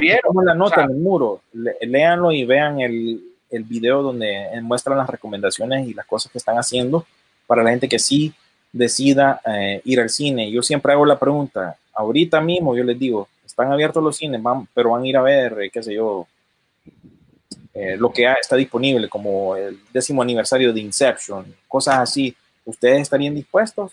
Ahora, la, la otra diría que no. y la otra parte que hablábamos con Rodolfo la vez pasada, ese tema Basisú, de que cómo van a mantener esa limpieza. O sea, ellos, ustedes ven el video de que están limpiando y que, y que hay una distancia, pero vas al baño, no voy a ir al baño uno por uno. Es, es más gastos también, ¿verdad? Para las gasto. compañías, ¿verdad? Porque es a, a cada hora estamos desinfectando, estamos haciendo todo esto a cada, imagínate, a cada rato, a cada momento. Sí, pero a cada hora no vas a ir al baño, a cada hora no vas a ir a comer. O sea, cuando te pega hambre? O sea, que tenés varios, en esa hora pueden ir varias veces. Ahora ponerle otra cosa, es, eh, hay dos protocolos de preocupación que prácticamente son el mismo. El protocolo de emergencia, que es muy similar al protocolo de salida del cine, Ujú. ¿verdad? Que por fuerza tenés que pasar por aglomeración para poder evacuar de emergencia un, un cine. Igual cuando salgas normalmente, la tradición, vos sabés, salís del cine, te quedas en la esquina hablando con los amigos, otro grupo va al baño, es normal. ¿Y ahora cómo va a ser eso? ¿Verdad? O sea, ni siquiera eh, vas a poder validar el ticket en cola, tenés que hacer, o sea, imagínate cuánta gente va a tener que hacer cola. O sea, tu proceso para salir al cine va a ser más de media hora. Sí, tal vez ayuda el- el- el- la capacidad que va a tener los cines, ¿verdad? Porque se propone 25 a 30% de capacidad, ¿verdad? Tal vez eso ayude a que haya menos gente, ¿verdad? Pero igual, ahorita por eso el cine le- a, a los cines les surge traer un material nuevo que atraiga a la gente, pues porque no van a atraer a la gente Por eso están algo que pensando pueden ver en Por casa, por eso hay unos cines que están pensando en que si todavía la película de Mulan, y no me acuerdo cuál era la otra, la iban a tirar, no podían hacer con un ingreso de un 20% porque se da película. Es para mucha gente ponerle que con, la, con el ingreso de ese 20% es como que entra en una semana, eh, en, en- en un, en una, en un día de, de cine, ¿no? Sí, por eso yo decía, bueno, les, les repito lo que la, la cita que dijo uno de estos ejecutivos o algo así, que el cine no va a volver a la normalidad como lo vimos antes del COVID hasta el 2022. No vamos, eh, se especula que no vamos a volver a ver una película billonaria, ¿verdad? De aquí No, a- no, a- a no, no, no, no, como el año pasado, el año pasado hubieron como nueve, ¿no? Y como cinco eran de Disney, ¿verdad? Eso ya queda en el pasado. Va a ser un buen tiempo de aquí que veamos una película que haga lo que hizo Avengers, lo que hizo Aladino, lo que hizo The Lion King, en fin, el Rápido y Furioso, eh, va, va a pasar un buen tiempo. Bueno, e- ese va a ser un buen ejemplo cuando aparezca Rápido y Furioso, mira. Ahorita porque estamos hablando de películas que ya están en la fase de preproducción o pre-preproducción, pero películas nuevas, ustedes tomen en cuenta que los presupuestos van a variar, van a bajar hasta menos un 30% de lo que eran. van a subir más bien, fíjate, porque yo estaba oyendo hoy en la mañana que las películas que no han empezado producción, que no, no tienen nada, van a estar más caras por todo lo que hemos estado hablando, efectos especiales, distanciamiento. Eh, hoy vas a tener al, al equipo de preproducción, otro día vas a tener a los de maquillaje, otro día vas a tener a los que hacen el diseño de, vestuario por, por grupo, eso requiere más, más gasto, ¿verdad? Y lo que quieren concluir ahorita es lo que ya se empezó como Matrix 4, Los- Jurassic los estudios 100. no van a permitir presupuestos grandes, te lo digo Correcto. desde ya. Lo hemos visto en la historia por lo del mismo, cine. porque van a haber más gastos. Entonces, vas a ver que la, ojalá, porque aquí las buenas ideas de verdad van a tener que surgir. Buenas ideas. Y aquí es tal vez el espacio para nuevos cineastas de hacer proyectos que, arriesgados que nadie hace y vas a ver que esos van a ser los rentables. Películas que anden alrededor de los 5 o 10 millones y que su factor de conversión sea el, al, al 500%, o sea que te hacen 50 millones en adelante, son las Ajá. películas que van a ser tendencia, ¿verdad? Te- te voy eso me recuerda a un ejemplo que te voy a dar rapidín, ¿verdad? Eh, alguien, un director de estos, no me acuerdo cuál, creo que fue el que hizo las películas de Piratas del Caribe, eh, hizo la de, la de aquella de, de ¿cómo se llama? De, de Angelina Jolie, basada en un cómic, Wanted. No me acuerdo Ajá. cómo se llama en español, ¿verdad? Con James McAvoy también. Él propone que se, se, se continúe construyendo sobre el nuevo género que se llama Screen Life o vida a través de la pantalla. Eh, les voy a dar el ejemplo de una película que yo miré y es muy buena de por sí, que es con este actor John Show, creo que se llama, que salió en las películas de Harold and Kumar, salió en las de Viaje de las Estrellas. Ah, Este men, este men que van a ver aquí en esta imagen para aquellos que lo ven por Facebook Live, es, se llama Searching esta película. Se trata de, de él buscando a su hija a, a través de las redes sociales y toda la película transcurre en, en pantalla. O sea, no estás viendo, que te digo, locaciones afuera. Todo la película transcurre en lo que él se pone a investigar a través de la computadora, a través de las redes sociales, videos. Ese es un buen ejemplo de, de lo que sería el cine en el futuro. Y este no es una película nueva, esta salió creo que en el 2018 y la recomiendo, es muy buena porque él anda buscando a la hija y todo lo, todas las pistas que él tiene están en las redes sociales y en lo que ponía su hija. Mira, qué interesante. Mira, interesante. Es un actor conocido, sí, es un actor conocido. Ya ha hecho varias cosas, ha hecho comedia, ha hecho acción. Pero fíjate que ya, en primer lugar, lo ponen detrás de una idea experimental. Porque ese cine ese entra, den- entra dentro del cine experimental. Segundo, ya te pone como que es un papá joven, porque el tipo es joven.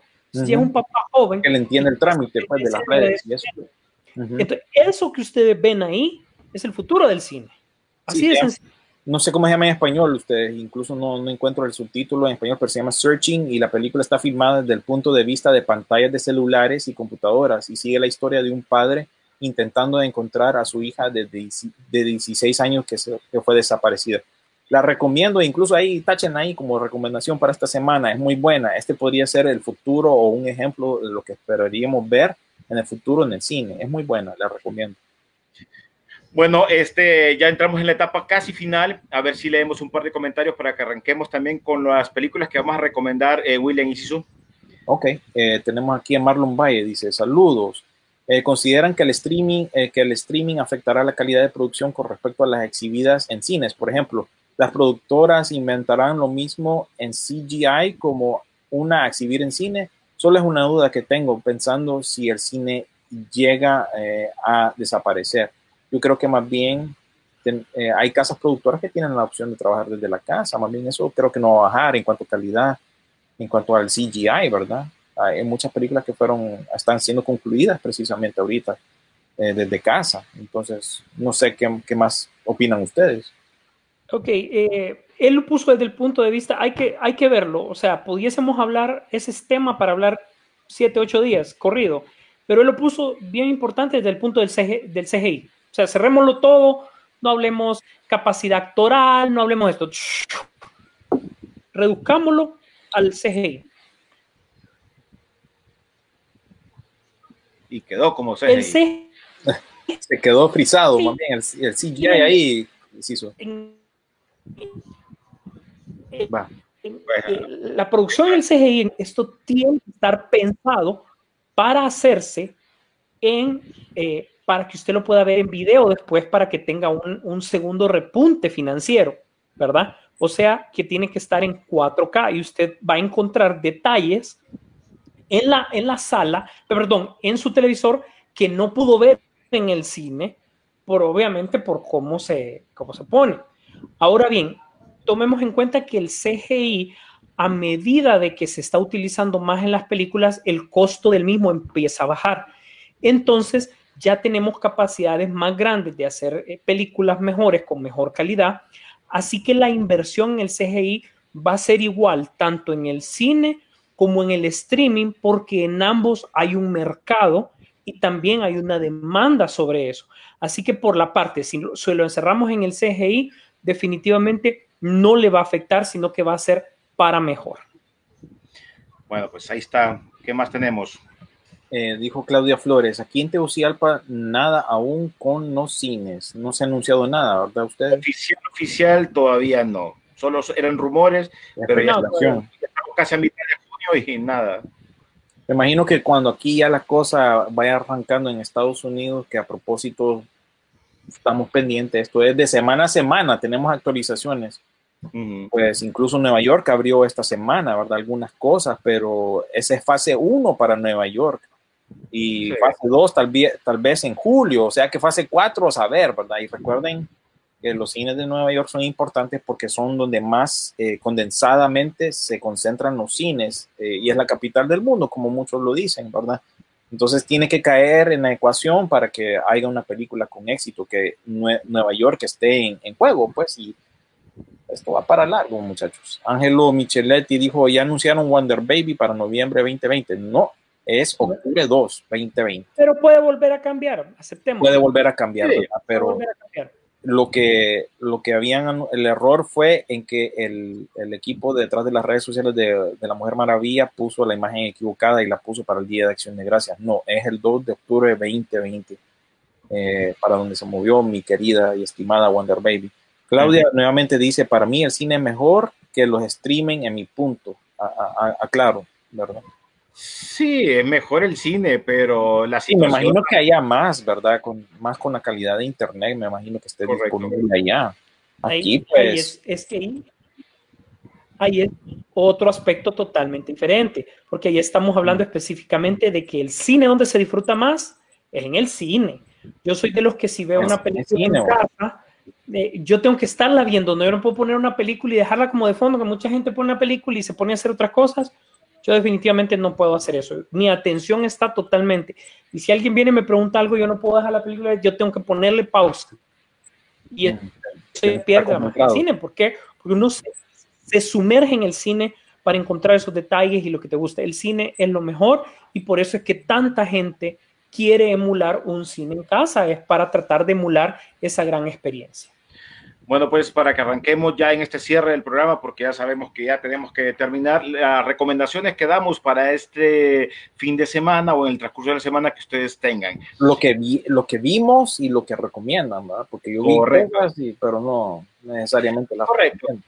Bueno, yo me voy a lo clásico. eh, hay dos, dos, dos cosas que les voy a recomendar. Primero, eh, la, miré la película de La Mosca. Tenía tiempo de no ver La Mosca. Una película que salió en 1958. Obviamente, la versión que miré es la de 1986, que sale este David... No, este. No, Jeff, Jeff Goldblum. Jeff Goldblum. Jeff Goldblum. Ah, estaba mamey en esa movie, ¿verdad? Correcto, junto a, a Gina, Da- eh, Gina Davis, que, era Una, que, una salía en- hermosa Gina Davis. Que salía en Beetlejuice, ¿verdad? ¿Se acuerdan? Eh, Salía bueno, en pues, películas, ¿se acuerdan? ¿Mm? ¿En cuál? Salí en Salía, película. salía en películas, Gina Davis, ¿se acuerdan? Porque ahora ya no, ya casi, yo no sé cuál fue la última donde salió ella. no, No, sí, Gina Davis se perdió. digo, yo, yo, yo lo me acuerdo, Ajá. se perdió. Sí, se perdió, pues no lo hemos vuelto a ver hacer nada, pues. Bueno, pues eh, fue la película que hubo una segunda parte, la segunda parte sí no me acuerdo, pero al ver la primera película, ves una película que en ese tiempo era que te debías tener el estómago muy fuerte o muy fuerte por los efectos. Y ahí donde mirabas también la parte de los mismos efectos que vos decías, cómo en ese tiempo se podía trabajar con una película, ese tipo de efectos que creo que el, el, el man este que hacía los retoques fue el mismo de, de Thriller, de Michael Jackson, si no me equivoco, o sacame de la duda, pero creo que él fue y tenía que ver con otras, eh, con otras eh, películas así. Ah, con, ¿sabes con cuál también? ¿Te acuerdas con Aullido? Con la Ah, sí, creo, que hablamos un creo- poco de esa película. creo que también tenía que ver. Entonces fue el Creo que, que fue hizo... Stan Winston el que hizo los efectos especiales de ambas. Y, eh, y, y algo muy, muy interesante que es una película que te mantiene, cierto, aparte con un poquito de dolor en el estómago, pero eh, una película que se mete en su rollo. Y eh, hubo una segunda parte, esta le fue bien, le costó como 15 en su momento y recaudó 60. Y para aquellos tiempos, en los 80, creo que era buena, buen ingreso, así su. Pues te diré que sí, porque si estás hablando de los 80 y, y- todo eso realmente una película con miedo y de ciencia ficción que se ganó el corazón de mucha gente y recaudó bastante dinero. 60, más sí, de 15 que le, que le costó. Y la otra que quería recomendarles es una serie también que está en Amazon Prime, que la podrían disfrutar eh, ya arrancó, creo que fue como el 5 de- del mes de junio, que es la, la serie del presidente. Esta tiene que ver con los problemas que hubieron en, en la, en la FIFA. Eh, y aquí te habla más o menos de todo lo que era la Conmebol, lo que era lo que pasaba en Sudamérica, los poderes, como un presidente de un equipo muy chico de Chile que logró ascender a primera división, empezó a lograr y hacer pasos para ser el presidente de la Federación de Chile. Y ahí te van explicando también la corrupción que se va tomando, también el FBI, cómo eh, eh, empezó a trabajar todo ese tipo de cosas hasta llegar a Suiza, creo que fue, eh, donde los atraparon a todos y se los llevaron a prisión y muchos de ellos eh, no mencionan lo que pasó eh, correcto, no mencionan lo que pasó mucho en CONCACAF, pero sí mencionan que ya están hablando con ellos. Recuerden que también, no solo en, la, eh, en, la, en, la, en, Sudamérica se vivió este problema de, de, de los problemas de, de, de fraude, de, de, robo y todo eso, sino que también en muchos otros países. El mismo eh, Michel Platini también tuvo que ver en, en ese tipo de cosas, yo, eh, Blatter y todos ellos. Así que ahí, ahí, van a por lo menos tener un resumen de lo que puede pasar. Son ocho capítulos y la podrían disfrutar ya en Amazon Prime para que disfruten este fin de semana. Toda esa bola de corruptos, decimos. La bola de corruptos. Y fíjate que cómo es, que tanta la corrupción se ve en eso porque es algo, o sea, te, están, te lo explican con números la cantidad de dinero que hacen. Algunas veces nosotros decimos, puchica, en ese campeonato mundial churin chun chun no llegó mucha gente, pero con solo que organizar un campeonato en diferentes países, eso implica una cantidad de plata, pero horrorosa y ahí te lo van explicando. Entonces llama mucho la atención eh, cómo te lo presentan, cómo se ve el crecimiento de la gente para cuando va haciendo sus picardías y todavía que te pueden dar una oportunidad para que te metas a la política, imagínate. ¿verdad? Así que esas son mis recomendaciones de esta semana. A ver si su. Bueno, eh, como siempre yo radical me voy de un lado, me voy para de un lado para otro. Esta vez no es agua. En lugar vamos a eh, la, la recomendación de la película Pichinguera. eh, esta semana eh, tuve que revisitar, así lo voy a llamar, revisitar dos películas para encontrar el cómo, cuándo y por qué. En primer lugar, eh, Ant-Man and the Wasp, eh, la volví a ver, me- Ah. me, mantengo. eh, Yo ya sé por qué. Yo, yo- yo ya también, ya, ya sé por qué. yo me mantengo en mi, en, en mi, en mi posición.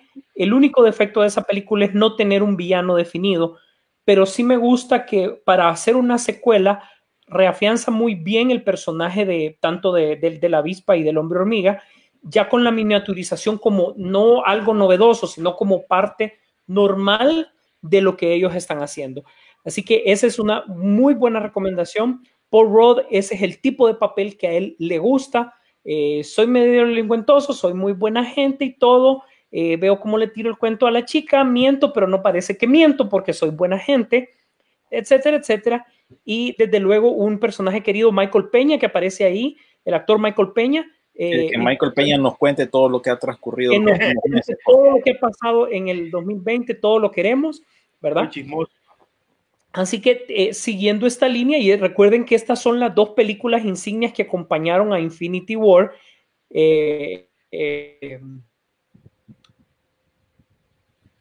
Bueno, estas películas fueron las que le dieron el toque final de Infinity War, ¿no? Recordar que al final, con el cambio, con el movimiento. Endgame, este- que también me le, eh, el tercer acto.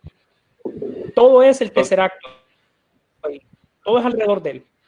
Eh, segundo, Brie, Brie Larson se nota que esa película está mochada. Es una película que tiene un montón de reshots. Y realmente todos los actores que les ponen, desde Jude Law en adelante, tratan de darle como, mira, vos no vas a ser el personaje principal, es ella. Tratan de como, hazlo tú pues, pero ella no le pone tanto. Con el único que logra tener un poco de química es desde luego con Samuel Jackson, pero ¿quién no tiene química con Samuel Jackson pues? ¿Verdad? Esa es la única con la que tiene química. Luego, incluso el arco argumental está muy bien. Eh, hay un montón de referencias ocultas ahí, eso ya lo habíamos dicho, y el que entiende, entiende, el que entendió, entendió, ¿verdad? Eh, está muy bien con los efectos. Ahora, para hacer que querían que fuera una película noventera, solo son un par de cosas las cuales nosotros sentimos. El hecho de ponerle una, una, una camiseta de Nine Inch Nails no significa que estás en los 90, podés estar ayer incluso, ¿verdad? Ujú. Yo creo que la única referencia noventera es definitivamente lo del blockbuster. Y ahí pare- paremos de contar, ¿verdad? Sí. Y eh, respecto al, al villano que está Talos en este caso, es un villano que no es villano porque que, bueno, gente, Porque se mira buena onda. decir, los "Oh, Chris eh, son malos. Yo, se está cortando, ¿verdad? Sí, se está cortando. Sí.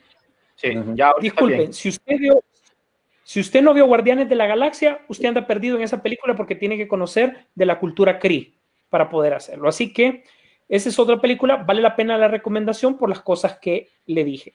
Ahora nos vamos a la parte netamente actoral y déjame recomendarle una película que se llama The Banker o El Banquero. Esta película es con el mismo que interpreta Falcon también. Se le suma eh, Samuel Jackson y Nicholas Holt. Ojo para Nicholas Holt, ese, ese tipo va para adelante. Véanla, vean la película. Se trata de uno durante las restricciones de los 40 y los 50 de que los, la comunidad negra no podía tener eh, bienes y propiedades. Dos tipos desafían las cosas para lograr ser banqueros y eh, eh, trabajar también en, en, lo que son las, mm, los bienes y raíces. Es una película de tinte totalmente histórico y también dándole fuerza pues a lo que ha hecho la comunidad negra en todo Estados Unidos, eh, en pro de las minorías. Eh, Súper recomendada, muchos dicen aquí sí ya Samuel Jackson sí actúa, ¿verdad? Aquí Entonces, aquí se actúa. Entonces, Oíme, esta es exclusiva de uh, Apple TV Plus, ¿o no? pero está para eh, los derechos para ti- Latinoamérica los tiene Netflix. Ah, ok. los derechos. Así que muy recomendada la película, ¿verdad? Eh, eh, véanla, es algo totalmente diferente a lo que estamos acostumbrados a ver. Eh, no es ni mala ni buena, no es lenta, no es rápido. es una visión histórica bastante interesante y por lo menos te mantiene ahí para que, que y más si te gusta un poco la parte de negocios, etcétera, etcétera, pues se ve bastante interesante. Y como te, dice, te dije, Nicholas Holt, quien ha interpretado a Bestia, quien salió en Mad Max, él aparece ahí y eh, sí le veo a este actor mucho futuro, le veo futuro. ¿Quién, ¿quién hubiera dicho? Ah? Porque la primera película que miré yo con él era un chavito gordito que salía con este, el actor inglés, este Hugh Grant. Ajá, nada que ver. Que nada que ver, pues nunca me imaginé que este cipote, pues Llegaría más. años después, a través de varias películas, pues llegaría a este punto en su carrera, pero sí. Bueno. William, eh, te toca para que nos despidamos, te toca tu resumen, tu resumen, tus películas que recomendamos. Resumen semanal, bo. Mira, lo que yo miré esta semana, porque yo la verdad durante el día no miro televisión, sino que hasta en la noche me siento y miro una película. Entonces, esta semana no es necesariamente mis recomendaciones, nada más lo que miré. Miré la trilogía de los Mighty Ducks, una por día, o sea, lunes, martes, y yo no me acuerdo qué otro día miré la tres. Eh, bueno, ayer fue. ¿Las recomiendo? No. Las quise ver por nostalgia, más que todo por la primera, pero ya que miré la primera. Pues miré la segunda y la tercera. Pero como bien me dijo mi mamá, el argumento eh, siempre es lo mismo, ¿verdad? Eh, El equipo vence siempre, yay.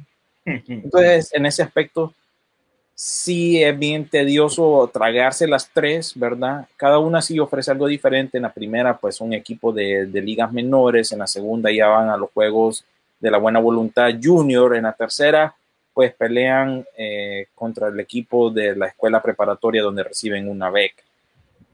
¿La recomiendo? Mm, No, problema- tanto. Es Solo el problema es que para niños. En su momento esa película le hicieron ver para niños. Entonces, Sí, y, eh, y eso llevó a que Disney desarrollara el equipo profesional para el, el equipo de Correcto. la NHL, el equipo profesional profesional.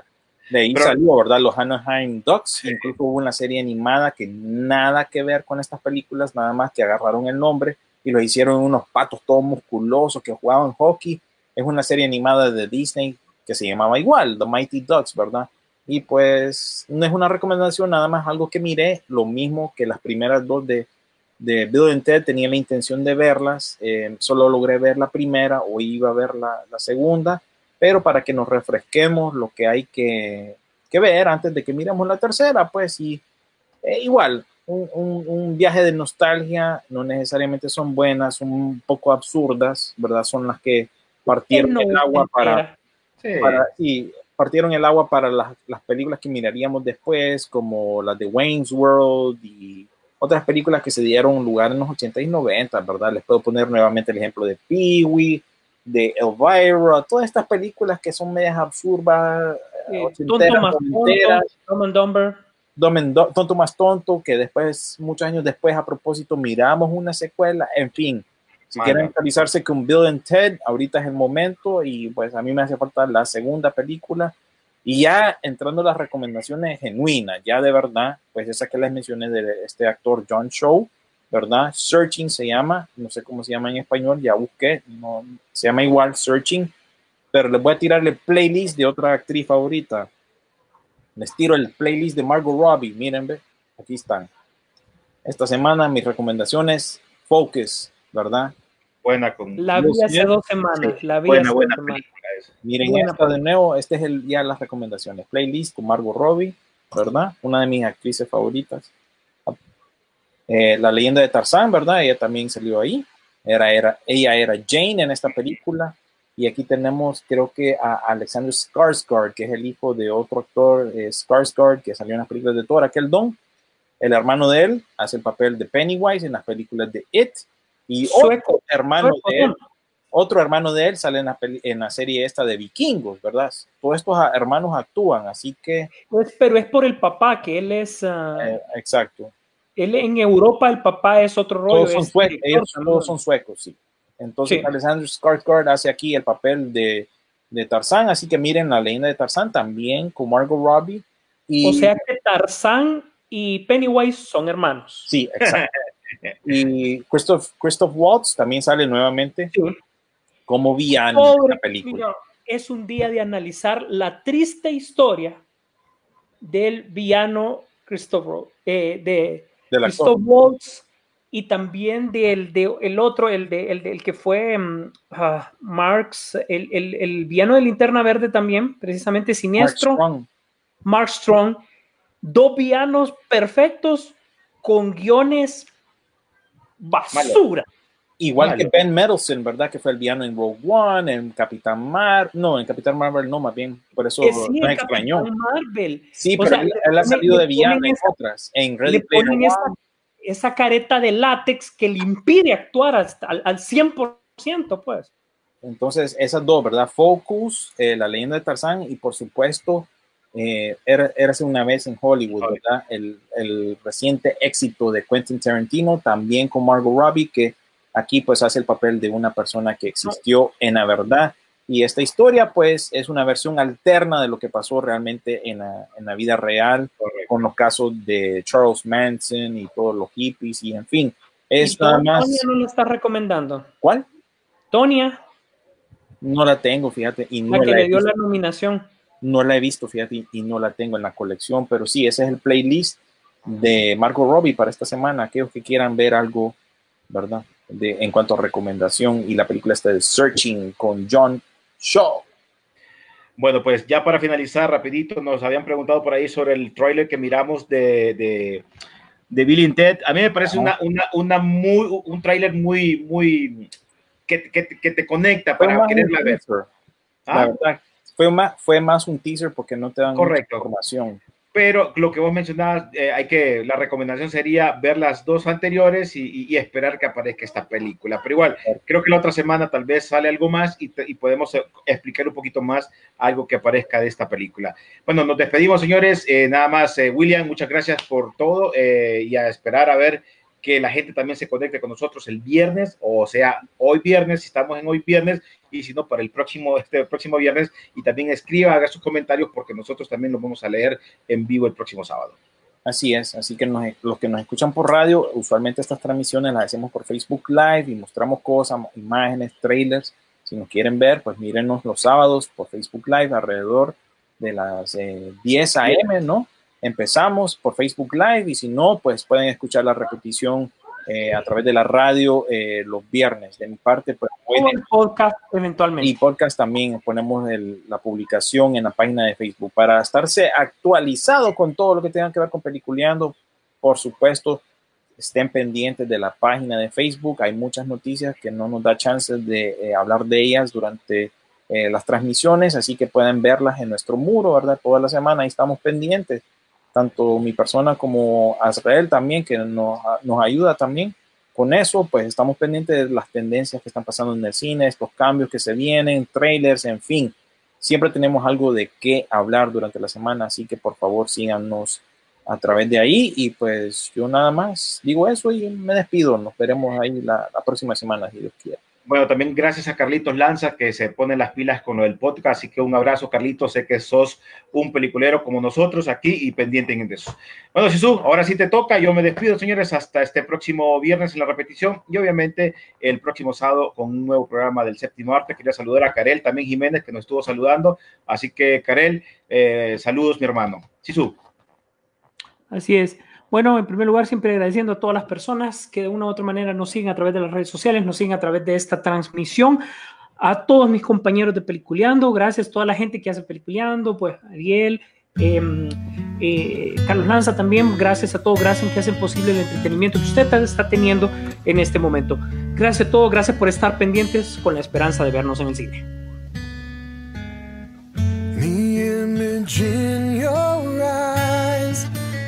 Reflecting the pain that has taken you.